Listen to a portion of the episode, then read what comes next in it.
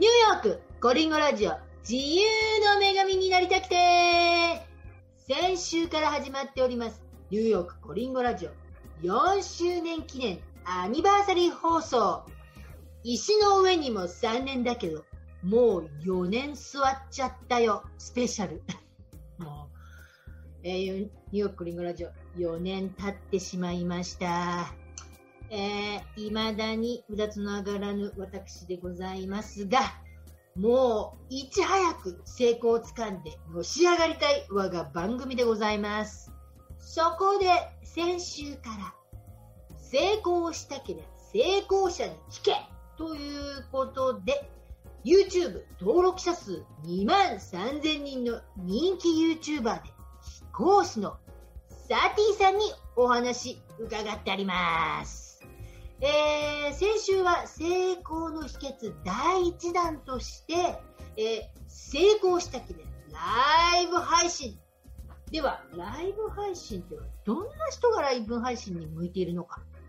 えー、そして、どうやってサブスクライバーを増やすかなど伺いました。では、今週。今週は成功の秘訣第2弾ということで、えー、今週の第2弾は、バズる方法はあるのか。そして、みんなでバズるとどのような相乗効果が生まれるのか、などなど伺ってあります。それでは、どうぞ。ピンコさんほら結構、ほら、話題になるじゃないですか、ブログとかで。いや、あのね、出しすぎちゃうからね、話題になっちゃうんだよね。あそそういう人はね、YouTube めっちゃ向いてると思いますよ。え？もう出しすぎるぐらいが、もう。だってほら、妊活も顔出ししちゃう。ね、妊活はすごい反響があるのよ。あの、うんうん、顔出ししてない人も、妊活のブログ書き始めると、ドーンいくのよね。それを顔出しで動画で YouTube でやったらもうどえらいことですよね。だって、だって自分の YouTube なんて、はい、本当に、あの、1本のビデオ、はい、100人見てるか見てないかよ。あの、ライブ配信じゃないのよ。もう。変えてこ。あの、サティさんの気候誌の、気候のビデオすごいのよ。あの、2300人ぐらい見てくれてんでね。そうなんですよ。そう。それで、妊活のね、ビデオでね、こう、妊娠したかどうかの判定のね、はい、はい、妊娠テストやったわけよ。はい。では、いけるな、今回、みたいな。はいはいはい。したら、見事にね、ネガティブ、妊娠してなかったビビデオ、こんなビデオ撮っちゃったわけよ。でもせっかく撮ったからあげちゃったらさ、すっごいことになって 14K とかね。いいじゃないですか。でもなんかね、こんなに頑張ってニューヨークコリンゴラジオがメインなのに、一番見られている、はい、うちのトイレのビデオなのよね。トイレえ、見てないわ、それ。え、トイレどうしたの ?3K とかね、びっくりしたのよ。そんな数、どこにあるんだろうみたいな。トイレだった。はい。トイレで、あの、詰まっちゃったんですか？あの、ウォシュレットつけたのよ、うち。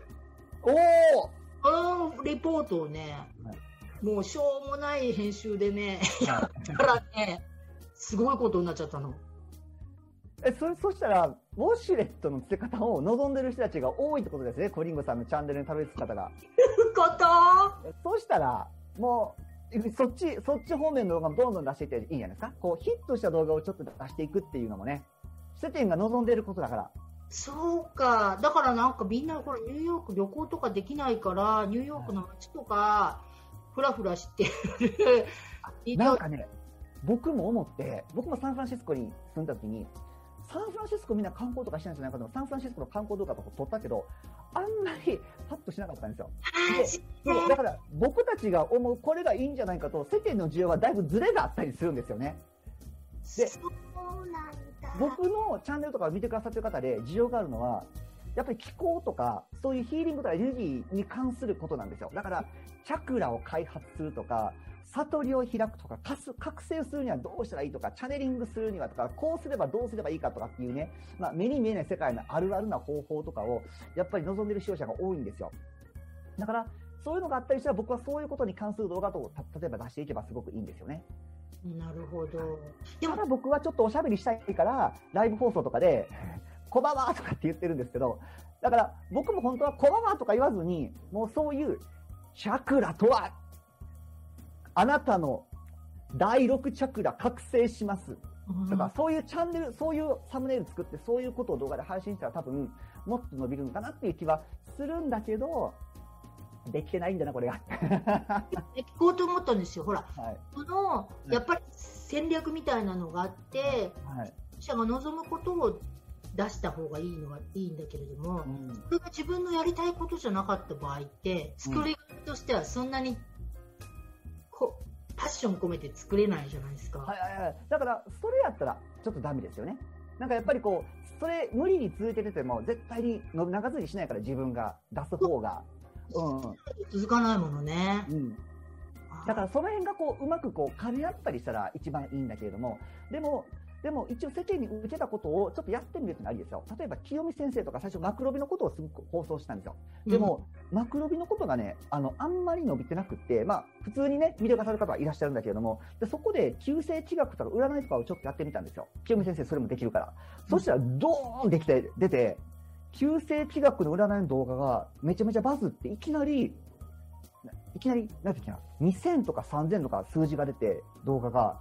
で、僕、清美先生に、ちょっとこれ、すごくバズってるから、世間が望んでることは、この、占いとか、マクロビとかを、よりも、やっぱりこう、旧世地学はそっちの方が世間で今望まれてるんじゃないですかちょ、そっちちょっと作ってみたらどうですか？ってこう、お伝えさせてもらったら、清美先生がそっちの方作られたんですね。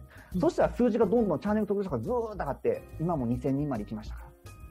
わーこのバズるっていうのがね、大事なんだけど、バズるのって、作ってる何がバズるか分かんないじゃないですか。そう、なんか意図的にバズってる人っていうのはすごい少ないですよ。あ、大人抵みんな、ってる人もいるの？あ、やっぱりいますね。やっぱ専門家とかに分析入れてもらったりとかしてね、こういうのが来てるんじゃないですかとか。でも大抵は僕みたいにいくつかまあ動画を出して1個ボーンってヒットしたりとかして、僕は気候動画が急にあの当たったんですけども、清美先生があの占いの動画で当たったみたいな感じでね。うんうんだから、だからそういうのがこう当たったりしたら、ちょっとそっちの方をたくさん取り入れてみるとか。なるほどね。じゃあポイントとしては、タイトル、はい。サムネイルにはい。興味をそそるようなはい。サムネイルに変えること。そうですね。うでん。うんで、できればターゲットは絞った方がいいんだ。そうですね。絞った方が一応いいですけど、まあその辺は、まずは、一気に全部詰め込んだあれやから、まずは、ね、これも動画の内容をより分かりやすく表現できるタイトルとサムネイルからって始めてみたらどうですかね。だからね、こういうこういう人たくさんいると思う。あの、あのなんか頑張ってるんだけど、うん。なかなかこう、上に上がれない人うん。が離れると思うんですよ。うん。うん。でもみんなで上に上がられちゃったら困るなぁ。いや、その根性がちょっとババいるような感じも出してる感じがいいね。いいよいいよいいよいいよそれがいい。だってみんなで頑張ろうなんつっちゃって、なんか秘密をこう教えてもらったのに、みんなもこれやったら、みんなでバズったら、誰がバズってのか分かっちゃうみたいな。私だけが一番バズりたいのよって感じ、気持ちわかるけど、でもね、でもね、これって、コリンゴさんがバズる、コリンゴさんで周りの人もバズる、そうしたら、バズった人同士が、バズった人同士が増えたら何に困ることないんですよ。あの、皆さん、自分の周りとかバズったら、さらに、さらにバズるから、その業界全体が。相乗効果？相乗効果ですよ。はい。あれ、すごい。なんかね、これ昔の考え方と今の新しいビジネスの考え方の違いだと思うんだけれども、昔の考え方って、例えば自分がお花屋さんやったりしたら、あそこもお花屋さんできたら、あそこのお店を潰さなくちゃとかね、この商店街のお花屋さんは私だけで十分よみたいな考え方が昔やったとしたら、今は、あそこもお花屋さんやってたら、こっちもお花屋さんやったら、ちょっとお二二人で何かイベントとかやりませんか？とかって言って、お花フェスティバルとか、こう、みんなが豊かになるような考え方に持っていけるのが僕今のビジネスの仕方じゃないかなというふうに感じてるんですよね。これ、すごい、そうだね。でしょ？なんか、ほら、僕側も気持ちいいじゃないですか。で、向こうも楽しい、僕も楽しい。そしたら楽しい気持ちが同士が集まったらさらに楽しいものができるし、商店街自体も賑わうと。うんコリンゴさんバズってもらって、コリンゴさんのお友達もバズってもらったら、僕めちゃくちゃ嬉しいですよ。だってコリンゴさんのゲストに呼ばれる可能性あるし、コリンゴさんのね、バズったお友達のゲストにもしかしたら呼ばれる可能性があるかもしれないじゃないですか。そういうこともうサティさんに恩返ししなくちゃだからなもうだってちょっとこう登録者数増やさせてもらってるのに何にも返してないからねえー、行きましょうよ。もう、じゃあ、じゃあもしも恩返しておっしゃるんであれば、ストリームヤードを使ってライブ放送開始ですよ。はい。わあそうじゃあもう今なかなかこううずうずしてる人はすぐにストリームヤードでライブ配信し始めてあ、それはね、コリンゴさんだから僕はライブ配信をお勧めするけど、ライブ配信にやっぱり向かない人もいますよね。こう、自分を全出ししたくない人はちょっとライブ放送向かないですね。ライブ放送ってもう自分の心の底も出るから、もう、この私の汚い黒い部分は絶対に見せたくないんだっていう人は、ライブ放送やらない方がいいと思います。なんかちょっとたどたどしくなってしまうし、で、そういうとこって見えるから、ライブ放送だからカットできないじゃないですか。この人が何を考えているとか、なんかどういうリアクションするのとかで、その人のこう本心がもう、さらけ出せるから、うんうん。なるほど。えじゃあサティさんはライブ配信するときに、ゲストの皆さんも呼びますけど、はいゲ。ストもあのなかなかライブ配信できないた向いてない人いるじゃないですかはい、はい。あの例えばね私は,、はほらいつも収録して編集してオンエアなんですけど、はい。じゃあ上がり症な人とかいるんですよあ、やっぱり慣れてないとね、慣れてないとそうなりますよね。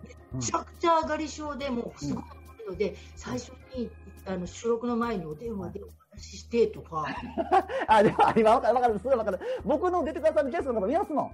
ちょっとライブ放送とか初めてなんでとか、ストリームやなど何これ使い方がわかりませんとかって、最初にちょっと事前のっていらっしゃいますもん。はい。でもうもうね、あのーレレコーディングってなった途端、こうなってるすよ。ですごいおすごい面白い人なのに、レコーディングがパッとなった瞬間、別人になっちゃうの？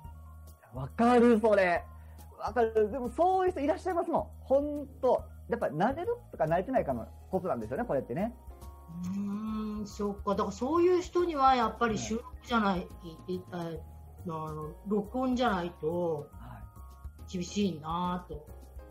ああ、なんか、まあもちろんそれも、それももちろんありだけれども、コリンゴさんが全出しのライブ放送をしていったら、全出しをしてる人が、ぜひコリンゴさんのライブ放送に出たいわっていうふうに僕は流れがなってくると思いますよ。そういう流れなんだ。うん。なんか自分の理想の形、なんかその、他に合わせるんじゃない、自分に他が自然と合わ、合わしてくるみたいな流れってあるから、コリンゴさんがガンガンライブ放送したら僕出たいですもん。へー で、そういう放送に出たいって人いっぱい出てくると思いますよ。で、そういう人が出てきたら、コリンゴさんはちゃんと登録者数増えてくると。で、増えてきたら、もうどんどん広がって、また違う世代の人たちが出たいっていうふうに出てくると。わーお。あら、そう。えでね、うんサティさんは貴公子じゃないですか。はい。先生とかは、あの占い師とかじゃないですか。はい、はい。そういう能力のある人たちは、はいそういうものを配信しやすいんですけど、例えば私みたいにね、はいこう、スペシャリティがない。いや、これね、コリンゴさん散々言ってますけど、スペシャリティめっちゃありますよ。まず歯の知識。僕、結構自分で、これまで歯が健康やと思ってたけれども、ちょっと40代ぐらいからガタが来たんですよ。いや、来んのよ。そのあたりから来んの。来るんですよね。そこで気づいたんですよ。僕も歯の手入れしておけばよかったなと。それでデンタル YouTuber さんをめちゃくちゃ見まして、僕、本当に世界中のデンタル YouTuber さん見てるんですよ。歯のことめちゃめちゃ詳しくなったんですよ。YouTube チャンネルが得た知識ですけど。もう、だから、コリンゴさん、歯のことめちゃくちゃ詳しいじゃないですか。実経験あるし、さらに妊活もやっているプロのブロガーでもあるじゃないですか。そういうことを専門的な知識としては配信できるけれども、プラスしてお話がおもろいんですよ、コリンゴさんって。だから、そういうことを2つこうやっていけばどうですかね。僕とか、例えば気候とかヒーリングとかエネルギーとかをちょっと動かすのが得意だから、そういうことを多分求められてると思うのに、なんか僕ちょっとこう、人と話したりすることが好きだから、ライブ放送とかゲスト呼んだり毎日話してるんだけれども、なんか、求められていないけれどもやっているみたいな。でも、専門的なこともあるみたいな。この2つ、結構すごい素敵だと思いますよ、コリンゴさん。だってみんな、だってね、はい私古い考えすぎちゃって、ライブ配信って、うんその時に見に行かないとじゃないですか。だから、はいほら、みんなお忙しいし、とか思って。なんで、なんでそんな一歩も二歩も引いて、ちょっと明治時代の奥様みたいになってるよね。そんな、そう、大奥とかに入っちゃいそうなくらいな、もう、大奥でいじめられるタイプですよ。あの、タイプよ、もう、うつぼねとかにすぐ、ペンとかやられそうです。コリンゴさんよくニューヨークでサバイブできてるじゃないですか、そしたら。本当ね本当、よくサバイブしてるなと思う。でもなんか、ね、ライブ、だから、あの、今流行りのね、クラブハウスとか、あれはい絶対ほら、そんな時に、ね、あの、やっても、その時に聞きに行かなきゃ、クラブハウスなんてまして、そう。しっぱなしだから、その時に聞きに行かないと。で、YouTube はまだ、あの、アーカイブとかで残るからいいんですけど、みんな、それなのに、サティさんの、みんな聞きに来るんですね、その時間帯に。いや、めちゃくちゃ本当ありがたくて、なんか、すごい楽しみにしてくださってる方がいて、僕もその方とお話できるのが楽しくて、だからこれも需要と供給が成り立ってるんですよ。僕も話話楽しいし、向こうも、あの、こうやってコメント、あの、してくださる方がいて、だから、こう、誰も無理してないっていうね。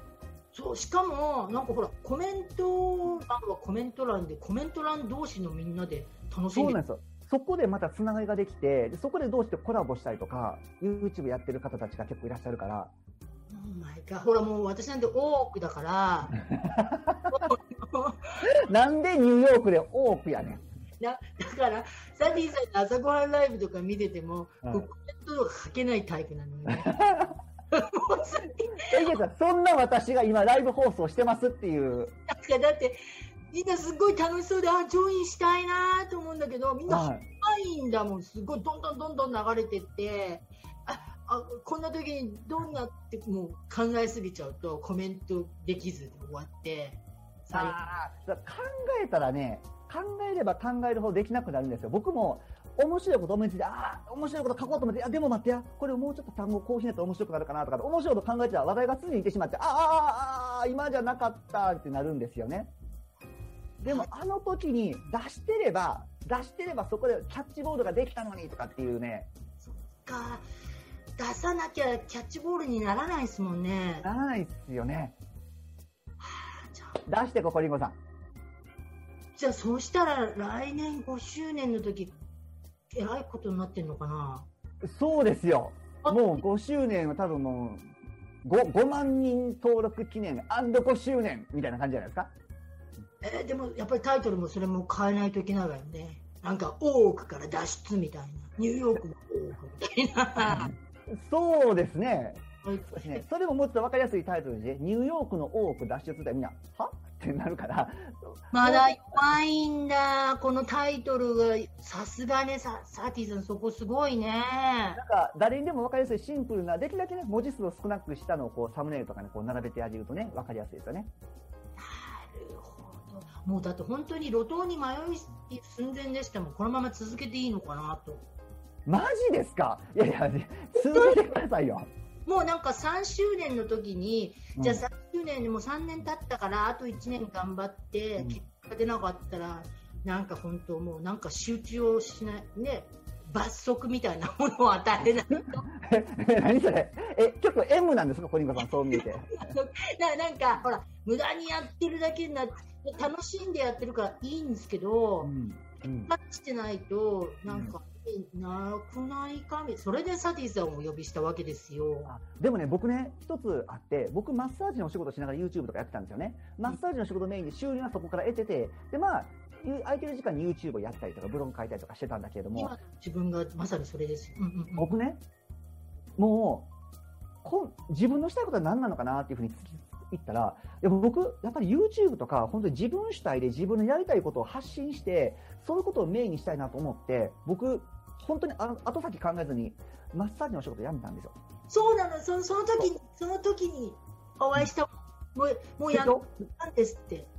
こっちがほんまにやりたいんやなってもうね、自分自身が我慢できなくなったんですよ。こんなにパッションもやりたいこともあるし、できる能力もあるのに、時間がなかったんですよ。マッサージの仕事してるから。でも、こっちに100%もしも自分の人生の時間をつぎ込むことができれば、僕は絶対これいけるんちゃうかなっていうよりも、これをしないで死んでしまう自分が嫌やったんですよ。これ絶対この前やったらおじいちゃんになって死んで後悔すると思ったんですよ。だから、それやったらやろうと思って、で、もう、マッサージのお仕事も収入やめて、もう本当にこれ、これで生きていこうと思って、時間をこれたっぷり費やすことができたんですね。そうすると、何が起こるかっていうと、どうやったら、どうやったら収入が発生するのかとか、どうやったらもっとたくさんの人が見てもらえるんじゃないかとか、次、なんか、この人とコラボしたいなとか、そういうちょっと心の余裕ができるんですよね。うんそしたら、その分野が、もっともっと時間を費やすことができるから、収入にもつながりやすくなり、それでこう、桜ラジオさんのラジオのお仕事とかもいただけるようになったりとか、それを通していろんな方とつながりを持てたりとか、だからマッサージのお仕事としては絶対できなかったんですよ。ラジオ局のお仕事もできないし、あとゲストの方とお話をする余裕とか時間も、心の時間もなかったし、だからそういうところが僕つながったんで、もう本当にそっちでやりたいなと思うんやったら、もうメインの収入を僕は後悔するの嫌なタイプやから、そっちやめて、時間をそっちに費やしたっていう感じですね。で、仮にやってみて、例えば仮に半年ぐらいやってみて、あかんかったら、またその時考えればいいやって僕はちょっと思ったんですよね。そうか、そうか。今まさにそこで悩んでるところで、悩んでたんですか？悩んでたんですか？ほら、メインね、仕事、歯医者ではいメインのはい。はい。全部ビルとか払ってるわけじゃないですか。はいはいはい。路頭に迷うわけですよ。もうブロックもおはい程度しか入ってこないし、はい。全部まだ660人だから収入はいになってないし、はい。やめられないわけですよ、歯医者は。そう現実世界的に考えたらそうですよね、今やるなんてクレイジーですよって言われるんだけど、あのまあ、僕、ヒーリングとか気候とかエネルギーの世界にたに携わっているものとしては、あと清美先生もね、あのよく占いとかの世界に携わっているものとしては、先に余分なものをこう出すんですよね、そうすると、そのスペースに物が入ってくるんですよ、それはお金だけじゃなくって、運気がそうなんですよね。運気？はい、運ですね、運とか。だから自分の中の余計なものをあの出してあげると、ちょっと捨ててあげると、そこの空いたスペースにアイデアが置いてきたりとか、チャンスが置いてきたりとかっていう、そういうのが入ってくるスペースができるっていう。だから確かにこう、仕事を辞めて覚悟を決めた人には、こう、成功しやすくなるっていうことはよくあるんだけれども、これはそのからくりだなっていうふうに僕は感じてるんですよね。確かに、もう私なんてスペースないもん、ギチギチよ。でも俺、ポリンゴさん、ほら、赤毛のジョンがいるじゃないですか。え、赤毛のジョンは何のヘルプ、あ、ヘルプっていうか、赤毛のジョン、何の収入にもなんないですもん。なんか、な、なんだろうか。いや、まあまあまあ、ほら、彼がいたから、彼の、あの、健康保険に入るために結婚しただけなんで。い、やいいですね、その黒いとこ出していこう。いや、出しちゃった、出しちゃった。結構、ブラック、ブラックコリンゴいいね。もう保険金詐欺ですから、私。いやいやでも、だね、ニューヨークに来てる人はそうですよ。やっぱりこう必死に生きるし、あの、いろいろとね、頑張って考えたり、そういうのも出していってイメージでいいんじゃないですか？ちゃったよ、出しちゃった。出しちゃったけど。あ、もうね、スペースないのよ、もうね、フルタイムで働いて、うんラジオ練習して、そこからラジオのゲスト見つけてとか、もうやること、だからね、中途半端。あの、それすごい。もう、スーツできないですもん。フルタイムで仕事して、で、か片手間にやってる量じゃないじゃないですか。片手間でもうもうもうね、両手両足使っても足りないくらいなのにや、よくやってるよね。すごい、すごいですよ。でね、この考えが僕、今にあって、その、僕も自分で、まあ、他のマッサージの仕事を辞めて、こっちの方にやったんだけれども、こっちの方でやって自分に全部時間費やしてやってた楽しくて、楽しくてやってるんだけれども、やっぱりさらにその中でもさらに自分の時間とか、自分の考えることとか人生の時間をもっとこう自分の降りてくるものとかやりたいものに費やしたいなと思って、マネージャーさんに入っていただいたんですよ。そうなのよ、もうサティ事務局もドキドキしちゃった、サティさん、いつの間にそんな事務所ができて、マネージャーがいても、もうサティさんに直接メッセージ送れないのかなって心配しちゃったよ。いや、でもね、これもほんまにタイミングで、僕も絶対に返信しなあかん内容も返信できなかったり、いっぱいいっぱいになっちゃったんですよ。自分でやりたいことをやってるけど、毎日ゲスト出演の交渉と予定と、あと、説明とか、なんか事務的な作業とクリエイティブな作業が世の中あるじゃないですか。で、僕、事務作業とクリエイティブな作業、まあまあできる方かなと思ってたんですけど、もう、クリエイティブな方にぐわーって気候のエネルギーを動画に込めてる動画を作ってるとかってこう入ってるときに、明日のゲストなんですけども、登場の仕方がどうやって入っているのか分かりませんとかメールが届いたら、ああ、明日のやった、明日やったら今返信しなあかんわとかなるじゃないですか。で、あ、よし、じゃあもう一回やろうかと思ったら、え、えっと待って、どこまでやったっけなみたいな。こういう、この、すごい僕、無駄な時間たくさんあるなと思って、でも、この僕の、例えば事務作業をマネージャーさんに入ってもらったら、僕完全にぐわーっとこっち集中できるんですよね。そうしたらいい。明日の、うんそう。だから、どっちも、だから僕マネージャーさんにお金も支払うことができるし、マネージャーさんも、あの、そっちの方が得意な方、大そういうことが大好きな方がやってくださるから、で僕は僕のやりたいことをやれるから、さらに、さらになんか、僕もやりたいことができる、マネージャーさんにもお願いできる、で、そうそう、その、ゲストで出てくださる方も僕のこの必死こいて返信した内容じゃなく、マネ、プロフェッショナルのマネージャーさんの落ち着いたトーンの返信がいくわけですよね。あみんな素敵なことになると。もうウィンウィンですね。本当にウィンウィンなんですよ。 Oh my もうなんかもう空回りしすぎ自分。フルタイムで全部だって E メールのやり取りも全部ですもん。でね、これちょっとポイントがあって、あの、僕がそういう覚悟を決めたときに、そういうオファーとか来るんですよね。そう。僕がもう本当に必死で、あかんわ、これ絶対返信しなあかんメールが返信できなくて、あの件どうなりましたとか言って、それ、あの、サポートビ3、3日前に返信しなあかんような内容やったのに、ああ、忘れてたとかっていうことがあっうんうんうんで、もうほんまに一人で全部事務作業とクリエイティブできひんわと思った時に、直子さんっていう、僕が昔日本で仕事したっていうのは大先輩で、もう仕事バリバリめちゃくちゃできる方なんですよ。もう仕事、当時、ちょっと詳しいことは言えないんですけど、ちょっと有名な方で、仕事めちゃくちゃできる、バリバリ成功してる方なんですよ。でうんその方が、やってくれるっていうふうに言ってくれるね、そういう方が出てくるんですよね。出てく自分が探したわけじゃなくてたまたま出てくるんだ。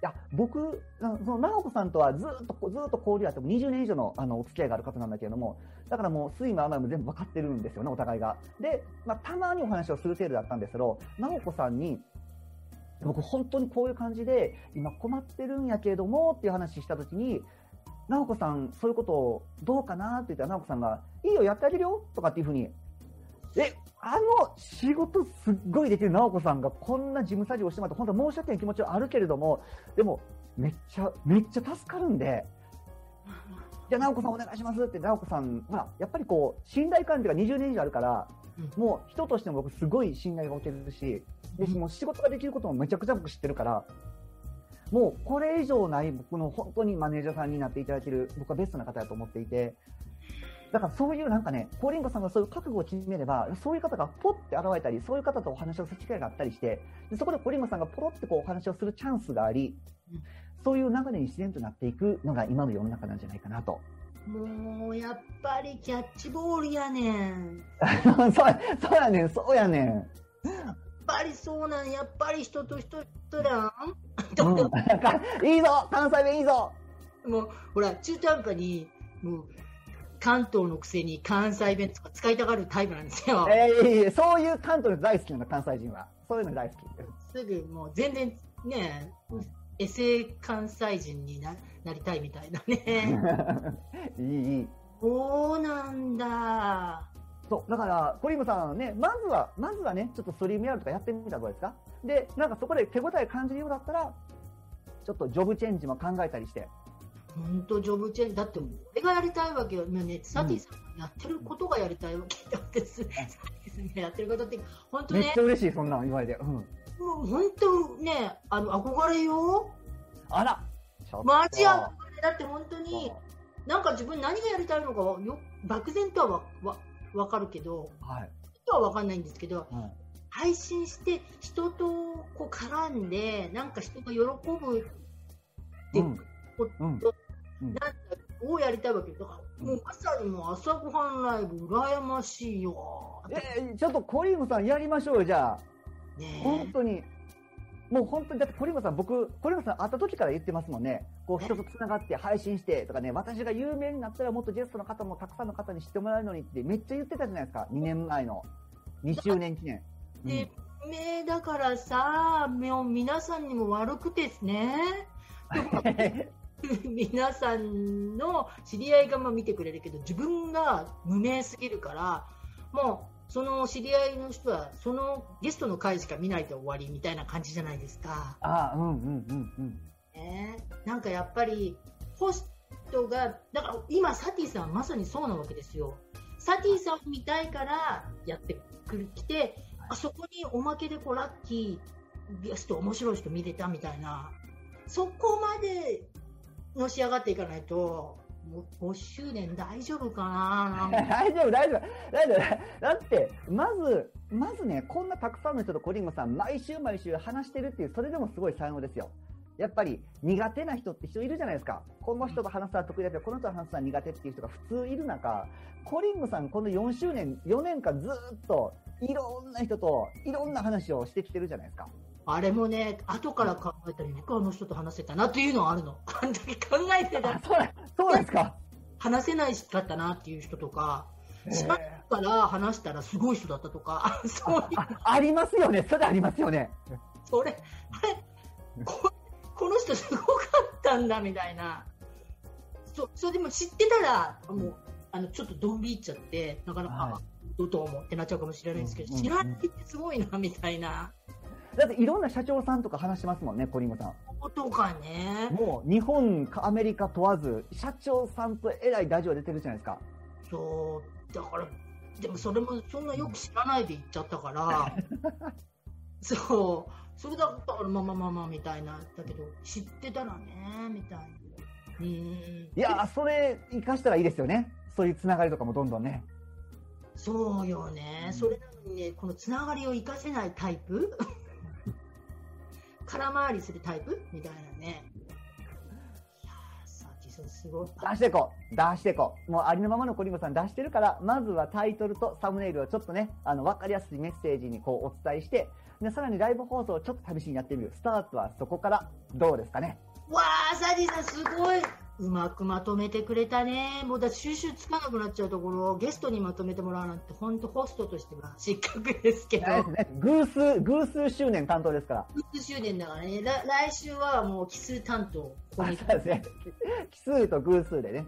もうすごい大成功を収めてやってくると思うんで、いやもうちょっと、コリンゴさんのチャンネルに出させてもらうんですよって。えーあの有名なコリンゴさんのチャンネルに？えーコリンゴさんが有名になる前からの知り合いそうなんですよとかで僕言わせてもらいますね。やばい、それすっごいな、なんか、えどうしよう、じゃちょっとまずは悪年世代から狙って、いや、悪の世代、悪の世代強いと思うよ。学校で広まったら早いよ。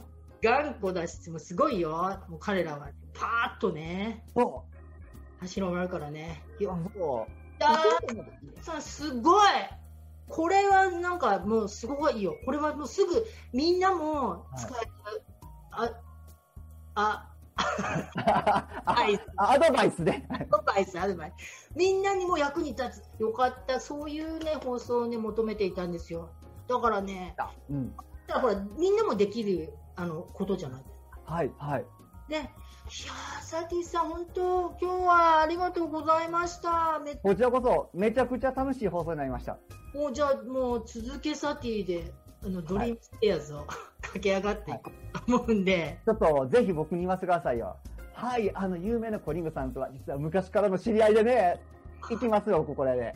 うわだって今、だって今、それでも、あ、何、サティさんの知り合いみたいな感じであ、ら、これ世の中持ちつ持たれずですから。世の中持ちつ持たれず、じゃあもうキャッチボールでもあんまり遠いところに投げすぎずに、はい。じゃあもう、時代が追いついてくるように頑張ります。これね、YouTube チャンネルは、少ない人から、少な、これね、入れ替わりめっちゃあるから、だから、別に、あの、今、自分が少なくて、相手が多くて、と思ってても、これ、よ時代でどんどん入れ替わるからね。わなので、うん。ベスト10みたいですね、こいつ。そう、本当に入れ替わり激しいから、だから、もう全然そういうチャンネル登録者数はそこまで気にせず、そうね、いろいろ気にしちゃうと出せなくなっちゃいますからね。こんなん出したのみたいなね。いや、もう、すっごいアドバイスだった。あよかった。もアドバイスですよ、マジで。うよかったよかった。これで偶数周年の担当は、もう、もう、レギュラーは硬いかな。偶数周年は。硬いですね。いや、ほんと、サティさん、今日はわざわざありがとうございました。もう、こちら早こそですよ。いに出演していただいて、光栄でございます。